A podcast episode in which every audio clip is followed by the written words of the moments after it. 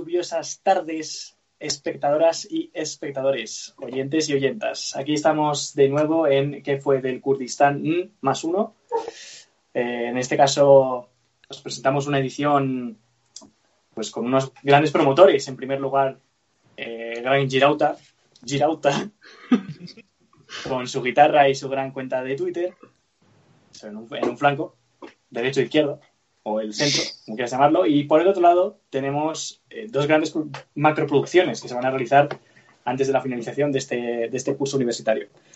El gran podcast de Sarai, que será liberado al, al gran público el día de mañana, 17 de abril, viernes. Y Es por otro lado, porque seguramente ya esté en el aire cuando publiquemos esto. Es lo que iba a decir, vete a saber cuándo se sube este, esta mierda, pero... bueno, bueno, est- estará por el aire, eh, estará en el aire el link de acceso a ese vídeo privado porque, porque Bruno, me me castaña.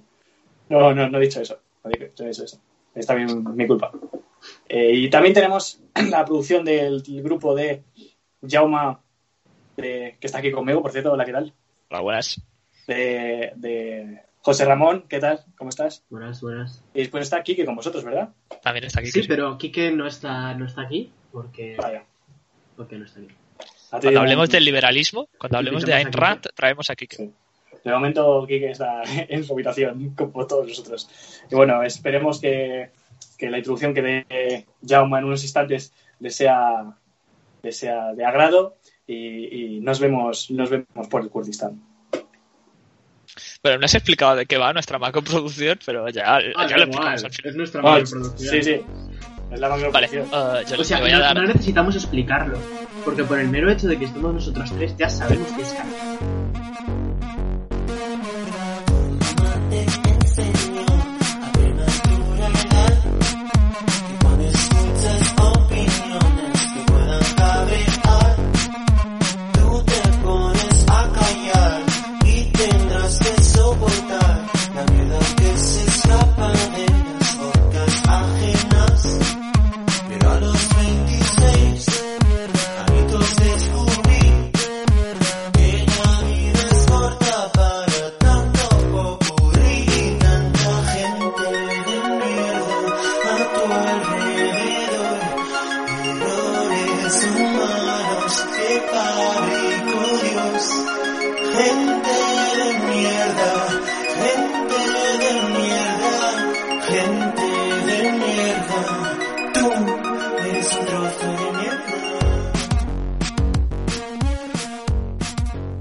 Caso.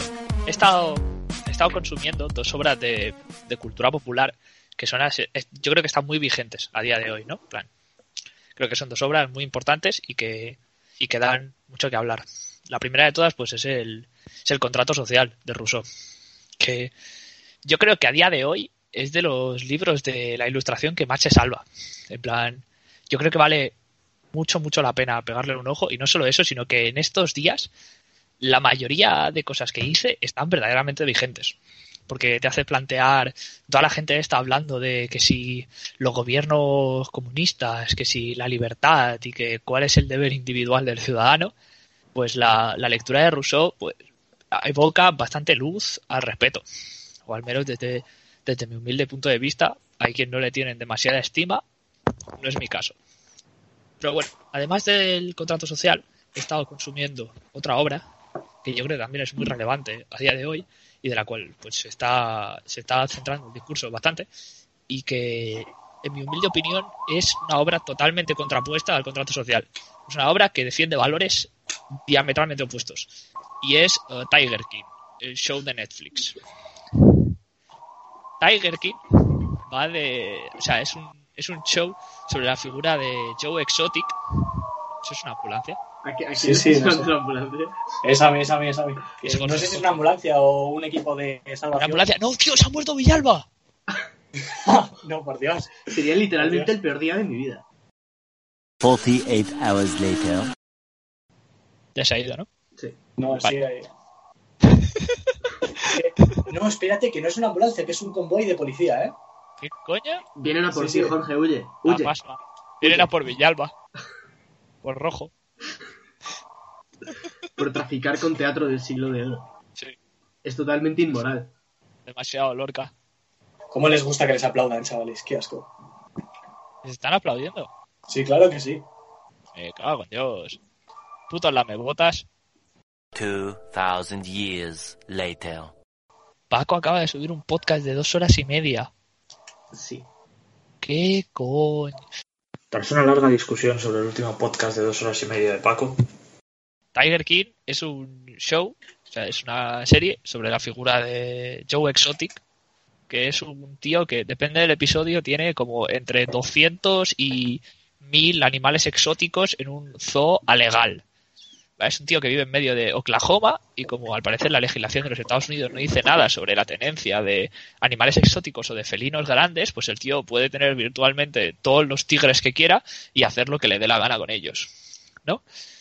Y, y el tío este, pues se monta su, su zoo a base de juntar a parias, en plan, a gente que literalmente no tiene ningún lado al que ir, que generalmente sufren algún tipo de discapacidad física, pues gente que no tiene básicamente otra alternativa ni otra cosa de la que vivir, los lleva a su zoo y como es una figura así como muy exuberante, como muy carismática, porque además de ser homosexual, vivi- vestir de forma totalmente esperpéntica, ir por ahí pegándole tiros a las cosas, porque además es un fanático de las armas y todo esto, pues eso, vive como en su propio mundo, donde tiene una especie de show de televisión que, que emite por la tele y la guerra declarada a una activista de los derechos de los animales que tiene su propio zoo de tigres en la otra punta de los Estados Unidos, con la cual se dedica a insultarse, mandarse amenazas de muerte.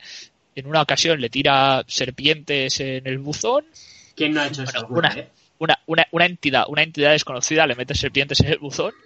Eh, y bueno, en la serie empieza, de hecho, con el protagonista eh, en la cárcel, con Joe Exotic en la cárcel, por haber contratado a un sicario para cargarse a, a esta, a esta activista de, de los derechos de los animales, la cual, eh, con la cual también tiene una querella en el juzgado enorme por razones de copyright. Y bueno, Me estás es tentando que- para verla, porque no, no la he visto. eh, es Me una estás serie. demasiado, lo sé, lo sé, lo sé, mí- lo sé. A mí me encanta, en plan, me fascina completamente.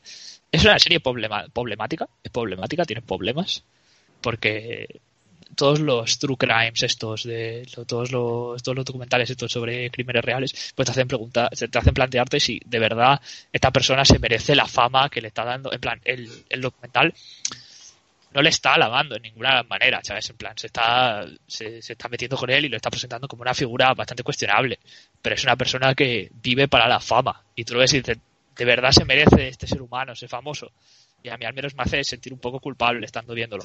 Pero bueno el caso es que yo creo que Tiger King es la obra totalmente opuesta al contrato social.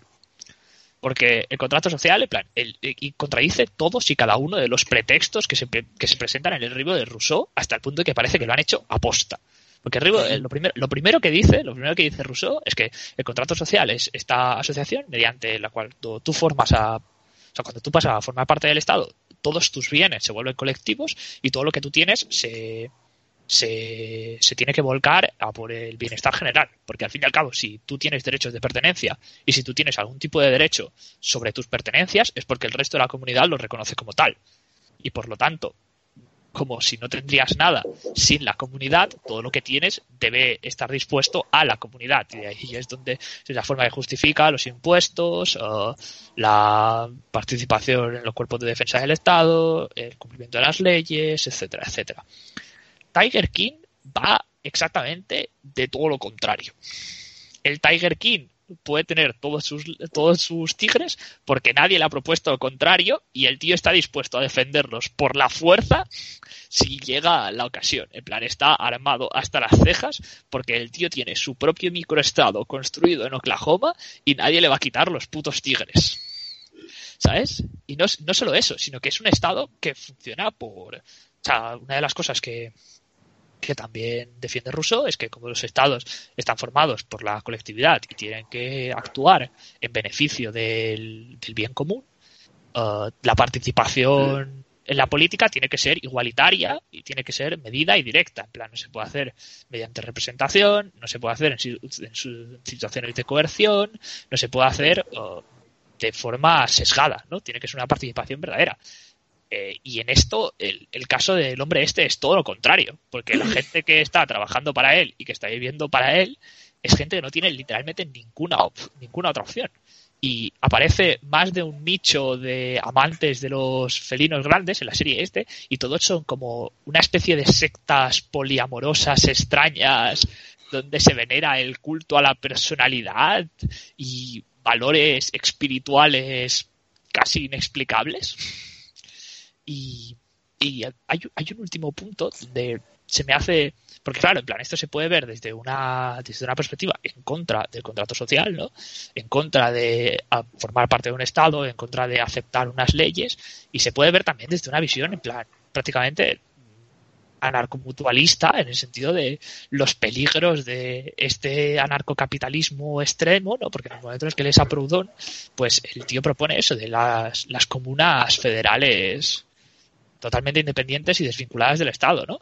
Y claro, si, si, alguien, si yo ahora lo estoy us usando para hablar del contrato social, también se puede usar para todo lo contrario y para decir los males del anarcocapitalismo. Porque en el momento en el que se forman estas comunidades paralelas a la legalidad, se dedican a la explotación laboral y a pegarse entre ellas. Porque se tienen la, las sectas estas poliamorosas de amantes de los tigres, se tienen prácticamente la guerra declarada y alianzas cuasi feudales ¿Y esto, esto en, qué, en, qué, año es, aprox? ¿O no hay fechas 2015, así? creo, 2016, 2017, por ahí. Joder. Entre 2015 y 2018, creo. ¿Pero es basado en, en hechos reales? O es Eh, sí, sí, cosa... es 100% real. Es que me lo creo. O sea, de hecho, el, el Joe Exotic este... Está ahora mismo en la cárcel. No solo está en la cárcel, sino que está en aislamiento por posible contagio de coronavirus. Joder. Salió, salió, la noticia hace, hace poco que se ve que entró en contacto con un enfermo de coronavirus, que no estoy seguro de si era uno de sus maridos, que tiene dos. Eh, bueno. Vale, yo eh, estoy buscando en la página de, de, Wikipedia de este pavo. Se presentó a, eh, como independiente a presidente de los Estados Unidos. Sí. Me lo creo también. Sí, sí, pero, o sea, es pero... una. Ah. Es una figura totalmente esperpéntica. Y en plan, cada episodio es una. Es una montaña rusa de salvajada tras salvajada. En plan, uh -huh. gente que pierde extremos por ataques de tigre, a la activista esta por los derechos de los animales la tienen acusada de haberse cargado a su marido, que era un millonario, y habérselo dado de comer a uno de sus tigres. Yo, oh. así, un poquito tangente, ahora volvemos. Eh, el otro día estuve pensando por cosas del destino en el musical Cats, que supongo que todos lo, lo conocemos. Hay una, hay una canción que, que, está hablando de un gato que se llama Macavity y dice, cito textualmente, He's broken every human law. ¿Creéis que es el Joe Exotic este es la persona del mundo que más cerca está de haber roto todas las leyes humanas? Es que ese es el problema. Que Joe Exotic técnicamente, la, o sea, cuando lo juzgan, lo juzgan, aparte por contratar a un sicario, que es el final de la serie, lo juzgan por infringir el copyright. A lo, pero por lo demás, lo que hace no es ilegal per se, sino que su zoo simplemente no está legislado. En plan, no hay ninguna legislación que hable sobre la tenencia de, de, felinos de ese tamaño, por lo tanto, nada le impide tener en plan tigres y venderlos. Me encanta. Precioso. Pero eh, me hace gracia aquí porque esto es como que es el, el, el estado de. La, la, o sea, la ley de la selva, vamos, el, la prevalencia del más fuerte en una situación en la que en la que eh, la moral es como que ha desaparecido completamente y lo único que rige aquí es el dinero y cualquier tipo de locubración mental que se te venga una mañana de un jueves. De, yo que sé, meterle serpientes en el buzón a, a una señora. Eh, entonces, me hace gracia eso de que esta deriva que tienen los estados que tienen poca legislación sobre la propiedad privada y las acciones del, del individuo que se juzgue por, bueno, por contratar un sicario, que bueno, estamos todos de acuerdo en, en que eso no está bien, ¿no? Supongo. Pues, eh, pero sí, pero, pero que sin cuenta, embargo. Ten en sí, cuenta que, por ejemplo, ya en Estados Unidos a Capone le, le juzgan por impuestos. Por impuestos. Por impuestos, sí. Y sí. ha matado a.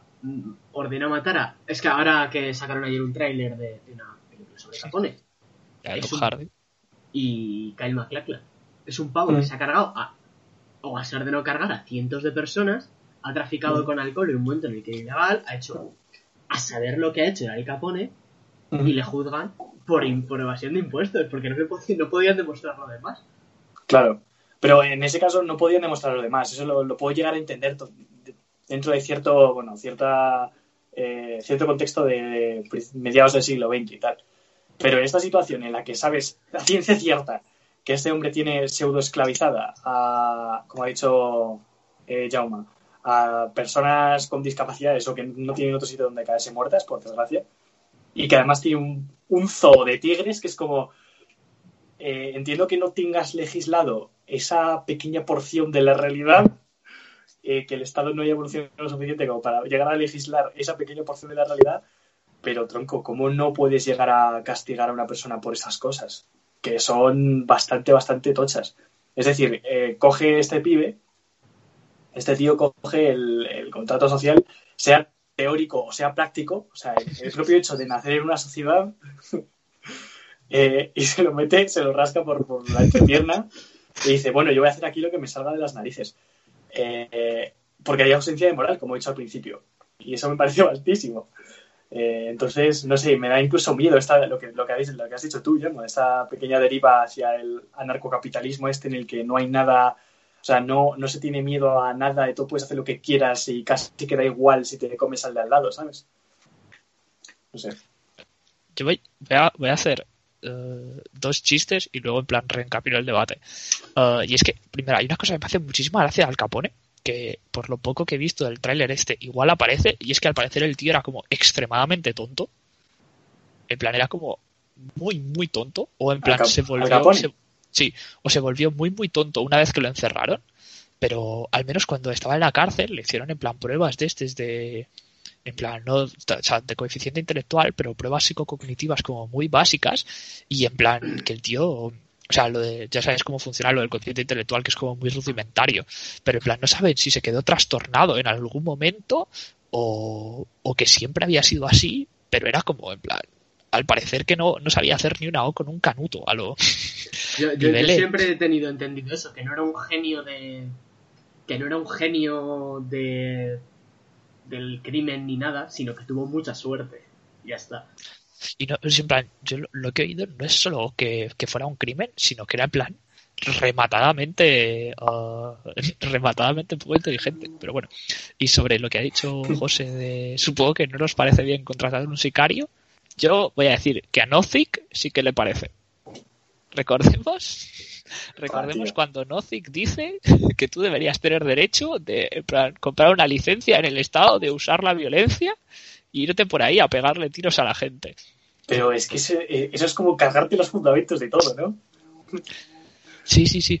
Y en plan, por eso, por eso es lo que estaba diciendo uh, Jorge, que a mí me, me fascina eso, de que, en plan, hasta qué punto uh, está este, este contrato social basado en la moral. Porque una de las, una de las cosas que dice, que dice Rousseau en el libro este, es que, claro, el contrato social, en el- tú no, nadie que nazca en el Estado está obligado a, a, en plan, cumplir las leyes del mismo. En plan, nadie nace obligado a nada, entre comillas. Simplemente, o sea, el hecho de vivir en el Estado se tiene que tomar como idea de que aceptas sus leyes, pero que técnicamente no hay ninguna obligación implícita, ¿no? Que tú puedes renunciar al, al- al Estado en el momento que quieras, ¿no? Pero dice que esto solo es en, en los estados que están perfectamente constituidos. Porque el tío viene a decir que si tú naces en una monarquía absoluta del, del siglo del siglo XVII, a nadie, nadie te va a parar a preguntar si estás de acuerdo con las normas internas del Estado. ¿Sabes? Que eso es de lo que se quejaba Hume. ¿no?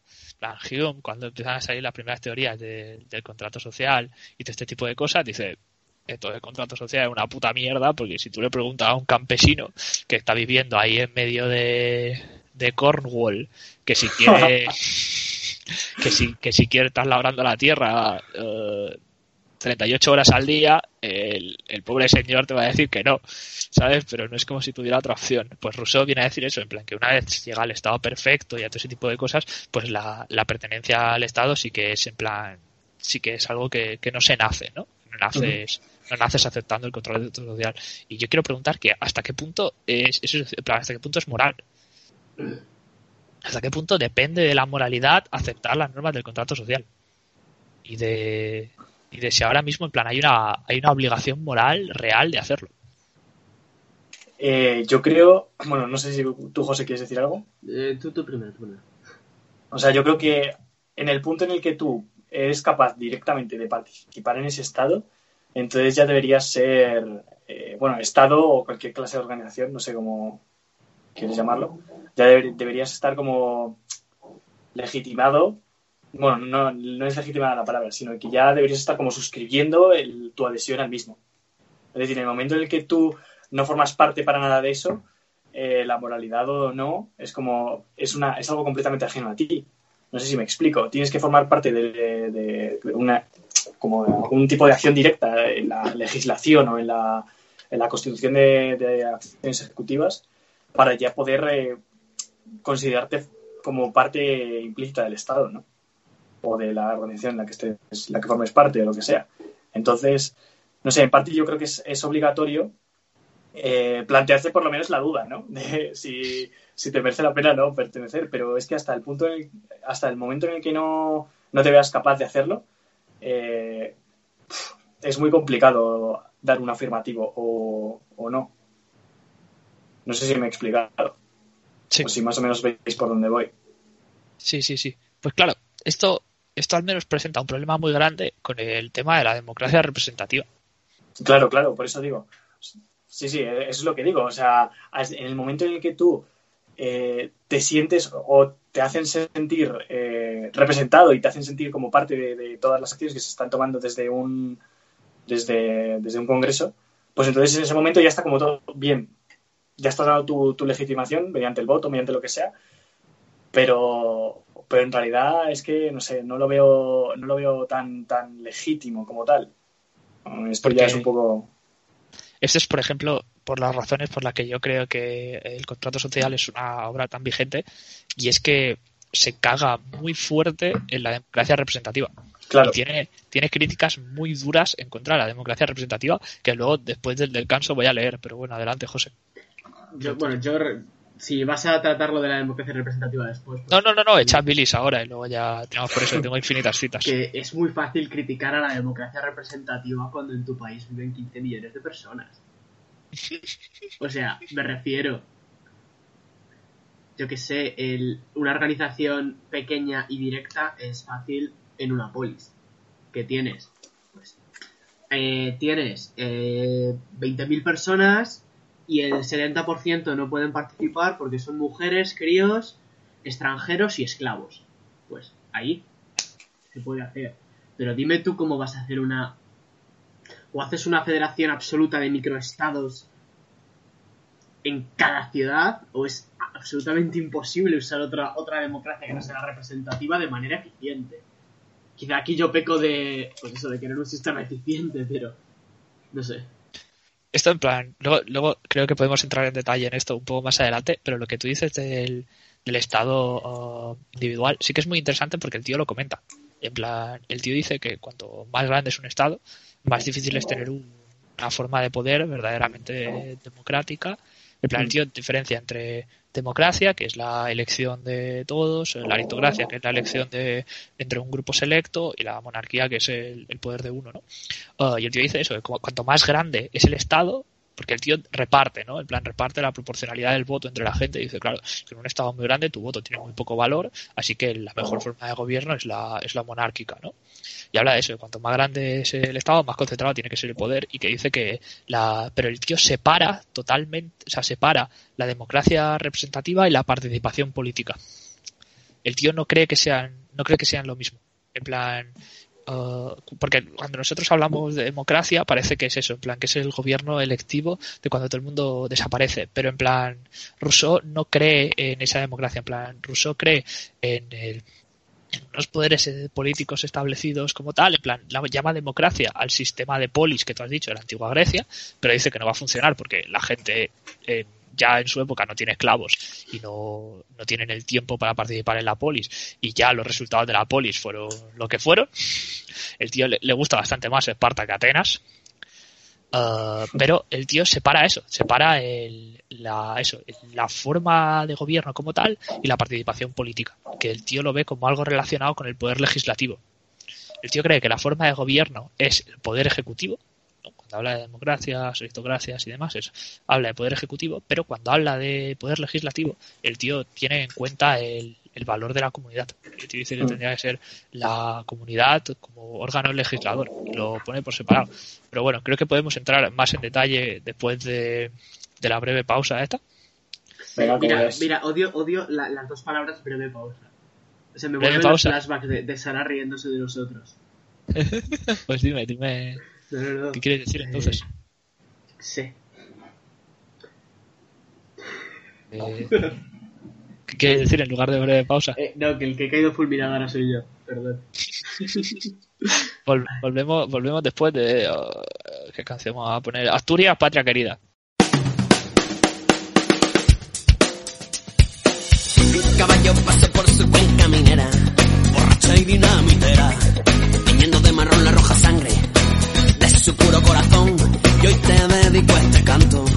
Casi entre dolor y llanto, a la gente que cayó.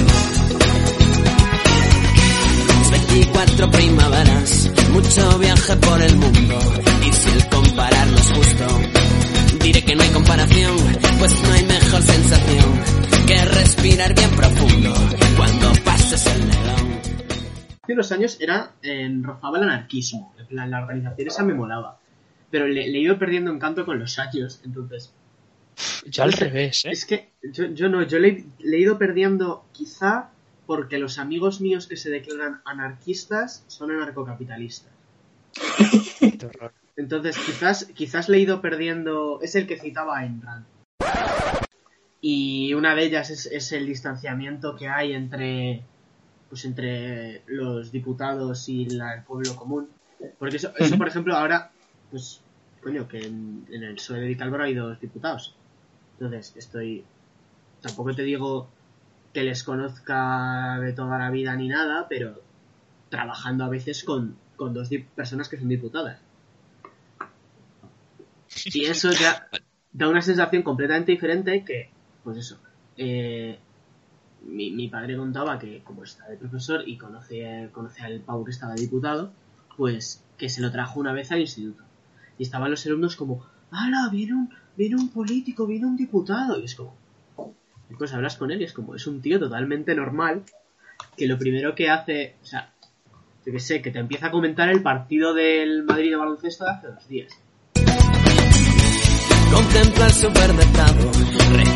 Sus tejados de a don Pelayo, luchando Pues mientras nos queden piedras, lo que nos sobra es valor.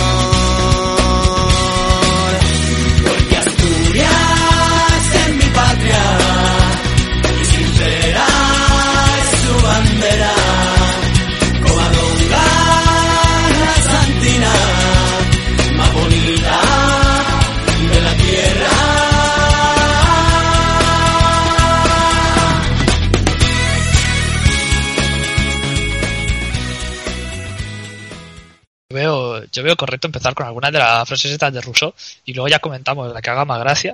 Voy a intentar explicarlas todo lo posible porque, bueno, el tío escribe como escribe, pero bueno, yo he cogido la- las que me parece que son más graciosas, que son sobre todo cagándose en la monarquía y en la democracia representativa. Porque son temas preciosos y vigentes a día de hoy, por, por mucho que nos duela. Porque la gente se ríe riendo de los reyes como se reía de los reyes en el puto siglo XVII, lo cual es algo que me fascina en todos los sentidos. Pero bueno, 18 en su caso. Cuando se desarrollan las intrigas y se constituyen asociaciones parciales a expensas de la asociación general, está hablando de los partidos políticos, la voluntad de cada una de estas asociaciones se, se convierte en general con respecto a sus miembros y en particular con relación al Estado. Se puede afirmar entonces que ya no hay tantos votantes como hombres, sino votantes como asociaciones. Y la neta me parece muy interesante porque eso habla de que en el momento en el que aparecen los partidos políticos y los partidos políticos empiezan a desarrollar su propia opinión política, ya la opinión individual pues pierde pierde una importancia una pierde una importancia grande porque las posiciones al fin y al cabo y las opiniones las defienden estos grupos y no las personas como tal. ¿no? Lo dice. Uh, el gobierno monárquico estará siempre por debajo del republicano en este, en este que la opinión pública casi nunca asciende a los primeros puestos, sino a hombres notables y capaces que los desempeñan con honores, mientras que los que hacen fortuna en las monarquías suelen ser enredadores, bribonzuelos e intrigantes, a quienes los escasos talentos que permiten alcanzar puestos preeminentes en las cortes solo les sirven para mostrar al público su ineptitud tan pronto como los han conseguido. Eso. Y el Ah, en toda la boca. no, y voy a leer el último sobre el de el de la educación de los reyes que me parece perfecto. Eh, la administración ha sido prudente y se ha preferido asumir el riesgo de tener por jefes a niños, a monstruos o a imbéciles que verse, que verse obligados a discutir sobre la elección de buenos reyes. No se ha tomado en consideración que al exponerse así al riesgo de la alternativa, casi todas las, probabilidades están en contra. Fue una respuesta muy sensata la que dio el joven Denis a su padre, que le reprochaba una acción vergonzosa. ¿Te he dado yo este ejemplo? Ah, respondió el hijo, vuestro padre no era rey. Todo confluye a privar de justicia y de razón a un hombre educado para mandar a los demás. Se toman muchas molestias, según se dice, para enseñar a los jóvenes príncipes el arte de reinar. Pero no parece que esta educación sea muy provechosa. Y como esta, pues tiene una frase tras otra, porque es, es un ser humano maravilloso. Y bueno, eh, voy a leer la última, que es la que habla de, de la, de la democracia representativa, y creo que podemos, creo que podemos empezar a hablar. Que esta frase, yo creo que eh, esta, esta cita, escrita de forma un poco distinta, es algo que se podría todavía decir a día de hoy, que es la soberanía no puede ser representada por la misma razón que no puede ser enajenada. Consiste esencialmente en la voluntad general, y esta no puede ser representada. Es ella misma y no es otra, no hay término medio. Los diputados del pueblo no son pues ni pueden ser sus representantes, solo son sus comisarios, no pueden acordar nada definitivamente. Toda ley no ratificada en persona por el pueblo es nula, no es una ley. El pueblo inglés cree ser libre, pero se equivoca. Solo lo es durante la elección de los miembros del Parlamento. Una vez elegidos, se convierte en esclavo, no es nada. Pues sí. Jorge está de acuerdo. Sí, no sé, a ver, esto es lo típico, ¿no? De, que la, soberanía eh, se tiene o no se tiene, no se cede. Tú eres, eres eh, poseedor de esa soberanía porque, porque eres o no eres. Tú no puedes ceder esa, esa soberanía y si la llegas a ceder, o sea, si existiera este hecho de ceder la soberanía como algo práctico y algo existente, ceder la soberanía una vez cada cuatro años en el caso español, por ejemplo, eh, pues no sé. Porque tú es como, toma, para ti, porque tú se supone que me representas, pero todos sabemos que en el caso este mítico del coronavirus, eh, hubiera estado el PP, hubiera estado el PSOE, la gestión hubiera sido tan catastrófica como está siendo, ¿sabes? O tan buena como está siendo. Da igual quién esté ahí, quién esté representando o no esté representando, al fin y al cabo van a gobernar. Y tú les has dado ese pequeño papelito en forma de, en forma de, toma, mi poder político es tuyo ahora, eh, que en mi opinión es un poco mentira. Pero, ¿la cedes o la delegas? La cedes. Porque tú no puedes retirarla. No puedes retirarla en ningún momento. ¿Y por, Porque pues, sí. eh, y, por, y por qué ha caído, yo qué sé, por qué han caído gobiernos con Porque- con ¿Has tomado movilizaciones? algún gobierno? Yo personalmente, a ver, ¿me entendéis? Que eh, existen, yo qué sé, mecanismos para... No sé. Sí, yo estoy, estoy con Jorge en esto. Estoy con Jorge en la idea de que no, no puedes retirar el voto y no solo, no es eso, sino que lo que te dicho, sí, se han tumbado gobiernos, pero no por elección de nadie, en plan, no es como si se preguntaran con quién tendrían que hacer coalición o con quién tendrían que dejar de hacerlo. A veces se hacen consultas a las bases, pero las bases no solo son quien, no solo son, no solo no son la mayoría de gente que vota, sino que además son manipulables. Por, son por- manipulables. Ahora, ahora, por experiencia interna, son van a votar lo que quiera la, el establishment. Claro, no sé. Además, eh, estaba pensando en la moción de censura de, de Rajoy.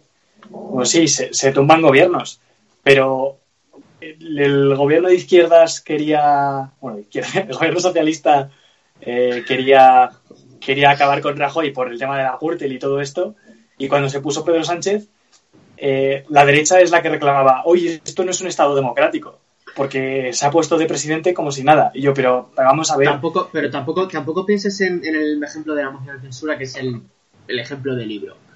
Eh, Gallardón dimitiendo porque mm, tenía toda la calle en su contra por la vida. Claro, pero eso no es tanto, o sea, es que no lo veo como, como si tú eres un, un castillo y los cimientos, que son los que te están dando la, la potestad, de repente como que se van deshaciendo. Pero no como, ahora, me, ahora cojo y borro la casilla de te he votado. Es simplemente porque un Estado no se sostiene si no tiene ese apoyo, ese apoyo popular. Entonces, en el momento en el que, en el que ese apoyo popular ya no está, el Estado tiene que ti- tirarse para limpiar el- la propia imagen de las instituciones. No sé si me explico. O sea, no es como ya retiro mi voto, ahora, ahora no lo tienes, ahora tengo yo la soberanía de nuevo. No, no, esa, esa soberanía eh, ya te la han quitado. Eso ya no es cuestión tuya. El tío se va porque, porque el, el partido lo necesita y el gobierno lo necesita, no porque tú hayas recuperado tu soberanía. Como le has quitado de la mano, como dame mi voto. No sé, no, no, no lo veo así. Y aquí es, es una cosa que me da mucho miedo de esto, y es que en plan, una de las cosas que más habla Rousseau es que habla eso, ¿no? que hay que actuar de la, de la, por la voluntad general, que la voluntad general es una. ¿no? Y yo puedo entender como en los tiempos en los que escribe el contrato social eso tiene sentido, pero es algo que creo que en una sociedad tan plasmada de visiones ideológicas muy concretas y tan tan marcada por la existencia de partidos políticos y de tendencias de pensamiento, me cuesta mucho ver a ver, en plan ver la deliberación como una posibilidad. En plan, me cuesta Mm. mucho ver la, la deliberación como una, una de esta ajena a la política. Yo, yo soy de esta persona que creen que sí que se puede hacer política sin partidos y que estaría mejor la política sin los partidos y que odian categóricamente lo que significan, pero no sé cómo se podría hacer eso a día de hoy. No sé si de verdad a día de hoy podríamos escapar de la realidad de los partidos políticos. ¿Vosotros qué pensáis? Yo creo que a estas alturas, tras décadas y décadas, es, es imposible y no ya imposible escapar de ello, porque bueno, ya los círculos de influencia son tanto económica como social, pues, tienen una influencia muy grande, pero tampoco creo que sea del todo, pues lo dicho, lo que estaba contando antes en el monólogo, que no sé si lo, si lo contarás o no, tampoco creo que sea práctico. Ya a la larga, porque eh, para una deliberación amplia sin partidos hace falta tiempo. Y no sé yo hasta qué punto pues las condiciones personales de cada persona le permiten tener el tiempo suficiente como para poder participar activamente en, en un modelo de ese tipo. No ya pues bueno, ya no ya porque esté trabajando o no trabajando o lo que sea. Bueno, sí, posiblemente la, hay gente que no, no tiene tiempo. El partido es una simplificación de, de estas ideas. Lo cual no es lo mejor en absoluto. Porque, pues eso, pues puede haber cosas con las que yo esté de acuerdo que tenga pues incluso el Partido Popular y en mi vida se me va a ocurrir votar al Partido Popular. Pero puede haber puntos en que tenga en común. No sé. Eso era mi, mi rambling. El amor a Españita.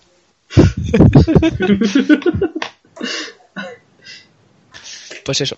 A mí es que me saca, me saca mucho de quicio pensar de esta manera, porque en plan, al fin y al cabo los partidos son, son una tendencia natural o congregacionista que tenemos las personas, ¿no? En plan de agruparnos en grupos para ser más fuertes, ¿no? Y, y imponer unas ideas, y es que se han hecho desde que existe la participación en la política. En plan, en la antigua Roma había partidos, en la antigua Grecia había partidos, en la democracia ateniense es que ha habido partidos siempre. Y había, había, había incluso partidos creados por el Estado. En plan, el propio Estado creaba durante varias épocas de la, de la, de la historia de Atenas, la ciudad estaba legislativamente abierta en distritos que actuaban como partidos políticos, con los mismos intereses.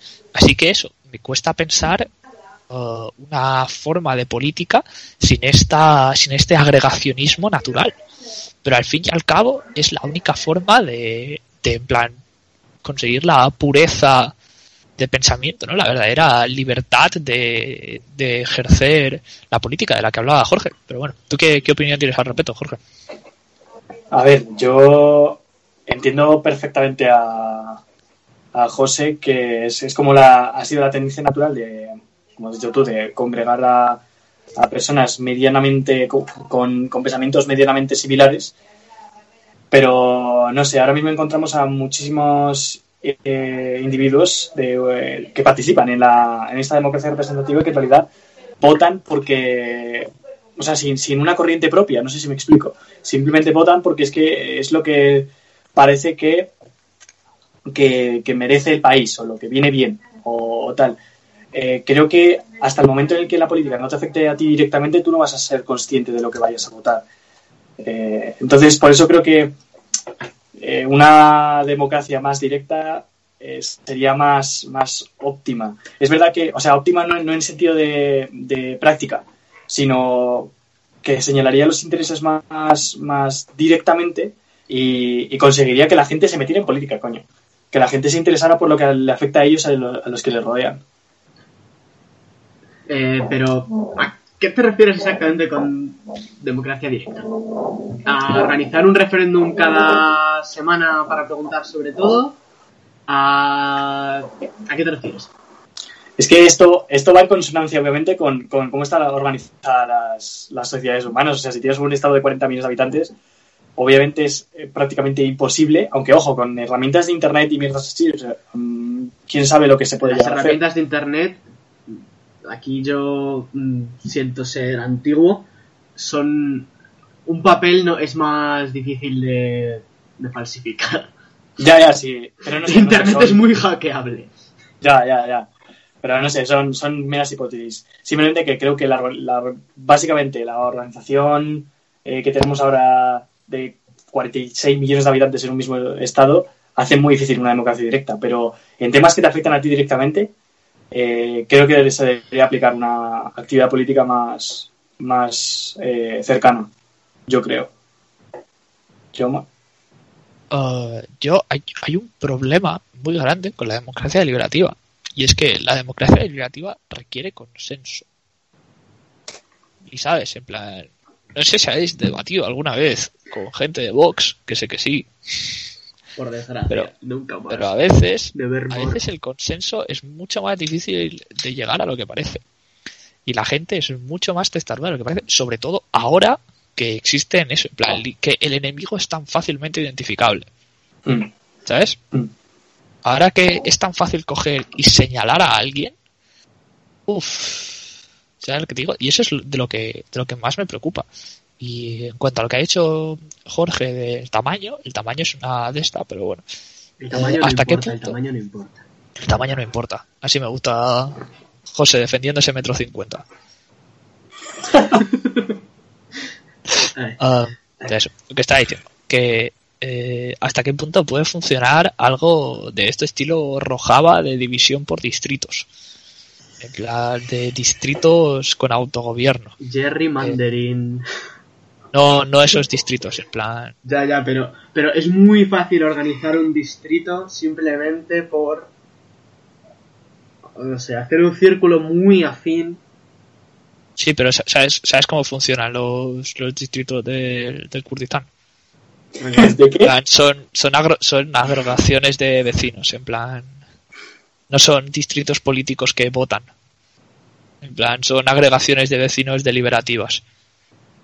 Que luego, en plan, se supone que sí que tienen representantes que van a agregaciones más grandes, pero se el poder está en las organizaciones de vecinos. Mm. Y creo que son hasta sectoriales o no sé si... O sea, se dedican rollo qué hacer con la organización territorial o Sí. ecología o cosas así. Sí, sí, sí, sí. O sea, que pero no sé, estamos, hablando he de, estamos hablando del Kurdistán, esto es muy peligroso, Sí. ¿eh? Sí, sí, sí. eh, uf, vamos. No, no podemos hablar mucho más del Kurdistán porque entonces nos atropellamos el programa. De hecho, yo en ahora, a la hora de la cena, después de hacer la cena con Alia, no podemos escuchar una charla que ha habido hoy a las 6 sobre Kurdistán. Eh, yo en mi- el último capítulo que me he leído de Ho- Hobbesbaum, de repente está hablando y de repente, ¿de qué habla? El, el Kurdistán. De los kurdos. Los kurdos. Sí, sí, sí, sí. En, uh, en su historia del siglo XIX se pone a hablar de los kurdos también en un momento. Y aquí, Habla de aquí los- habla de ellos en el tercer mundo.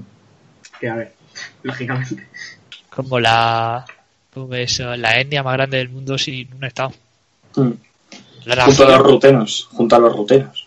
los rutenos. Que, que los menciona demasiado, Paco. Yo creo que son, son como demasiado irrelevantes como para dedicarles tantas No, pues, palabras a los yo no. rutenos. Sí, bueno, es que sí, sí, sí, sí, sí, sí, es verdad, es verdad, es verdad. Bueno, Rollo como ah, la, la- la puntita de Checoslovaquia. sí.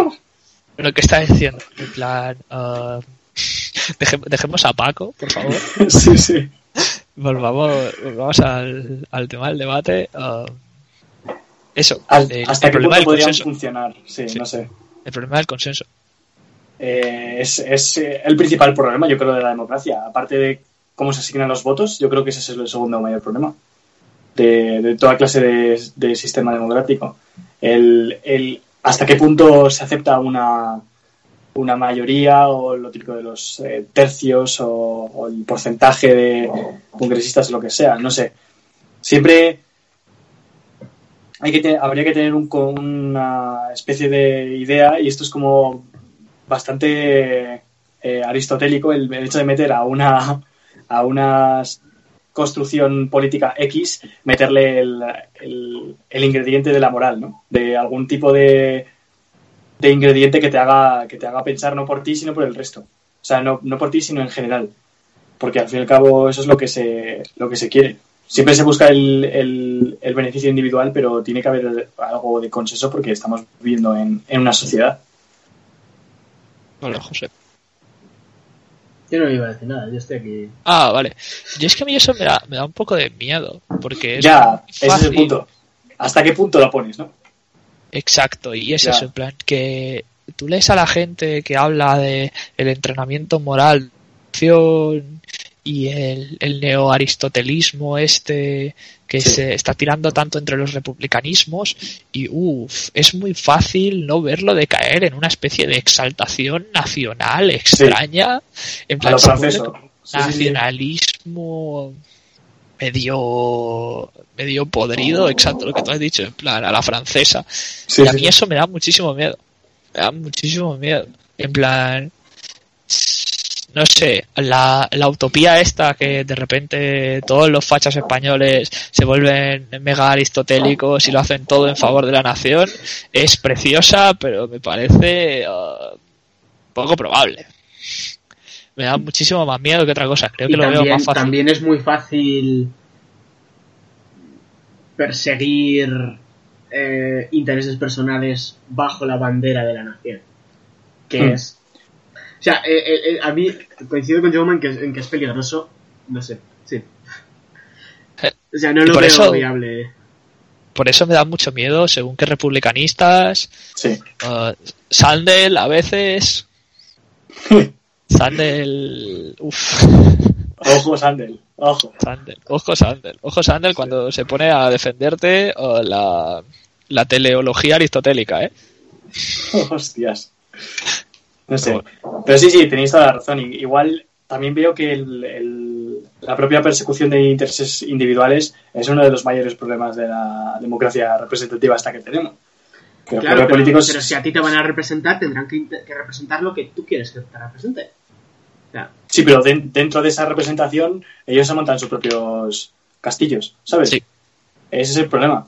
que ellos están ahí representándote de puta madre, pero también están ahí, es que están ahí gracias a ti y al final van a estar ahí, eh, digas tú lo que digas, es lo que yo me refiero. Y no sé, no sé si es el, el- el mal menor, ahí está mi, mi duda principal. Eh, no sé hasta qué, hasta qué punto deberíamos permitir esas cosas y hasta qué punto eh, es, es necesario eso para que el resto funcione, porque si la política funciona muy bien, muy bien, a lo mejor dejamos de lado, yo qué sé, la gente dedica demasiado tiempo a la organización política y pues eso es lo que tú has dicho, se eh, falta, falta efectividad del sistema político y el- la producción, yo qué sé, decae o cualquier, o cualquier cosa. Qué marxista. Sí, sí. Uh, yo voy a, voy a decir dos cosas y creo que, que podemos ir chapando. Que sí, que en plan, hay una. eh, O sea, Rousseau habla de esto, de que la diferencia, o sea, el- la relación que hay entre el interés general y el interés particular, ¿no? Que cuanto más amplia es la base uh, de la cual se puede elegir el poder y de la cual se emana el poder, pues más se acerca el gobierno al interés general y cuanto más pequeño y más concentrado están esas fuentes de poder, más se mezcla el interés, el interés personal con el interés del Estado, ¿no? Y por eso, y, y por eso yo creo que el hecho de que exista una élite política es muy problemático a la hora de diferenciar intereses particulares e intereses eh, de gobierno, porque es eso, en plan, las familias políticas y la clase política también es muy importante, tienen unos intereses particulares clarísimos y eso le hace muchísimo daño al gobierno, innegablemente. Mm. Dicho esto, eh, un apunte final muy importante. Eh, no hemos hablado de Disney en todo el programa. Verdad. De cine sí. De cine sí. Porque, Así es como ¿sabes? la democracia muere con un estrondoso aplauso. Oh, oh, he visto lo que has hecho ahí, ¿eh, José? He visto lo que has hecho ahí. ¿Sabes? Porque si te paras a pensarlo, en el fondo, la democracia es un poco como vive Yoda. Está sobrevalorada. Cristo Eh, fascista.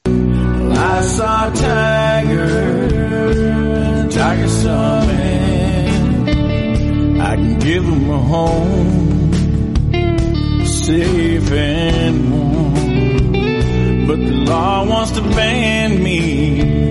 Can you tell me who's wrong? Every time they move, every time they breathe, I can feel their power.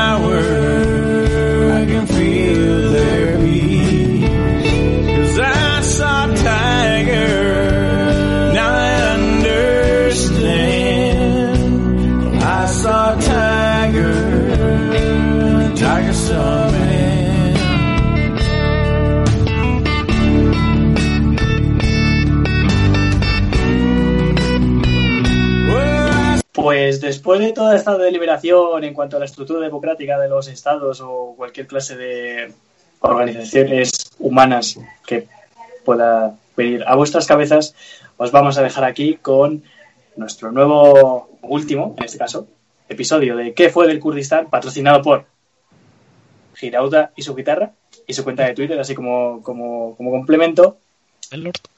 la caza de brujas de Sarai, el podcast de el viernes 17, porque esto se va a subir como en el fin de semana o así, pues ya estará subido entonces, os invitamos a verlo.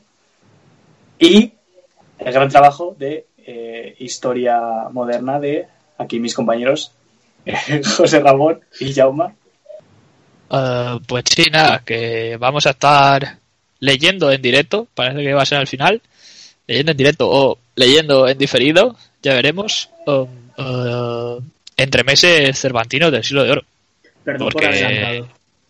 Perdón No, por no. adelantado, vamos a Suena- estar practicando un poco, Suena. un poco de lectura dramática y queremos que va a ser divertido, vamos a hacer luego un poco de, de- de tertulia, nada cortito, va a ser media horita en total y que os invitamos a pasaros. Habrá más, próxima información en la cuenta oficial arroba istopoler, arroba Suena- isto- istopoler con H, uh, poler como, ¿Cómo suena?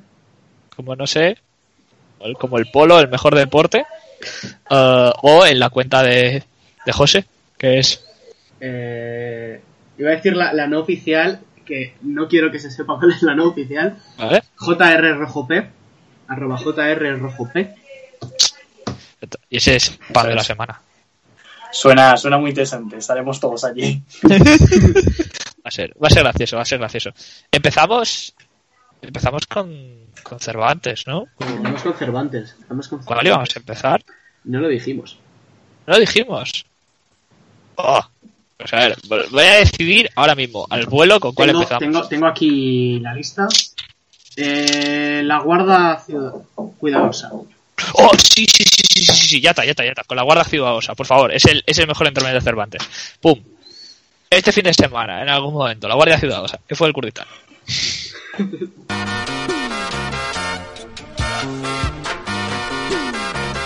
Según los principios de la evolución, venimos del mono.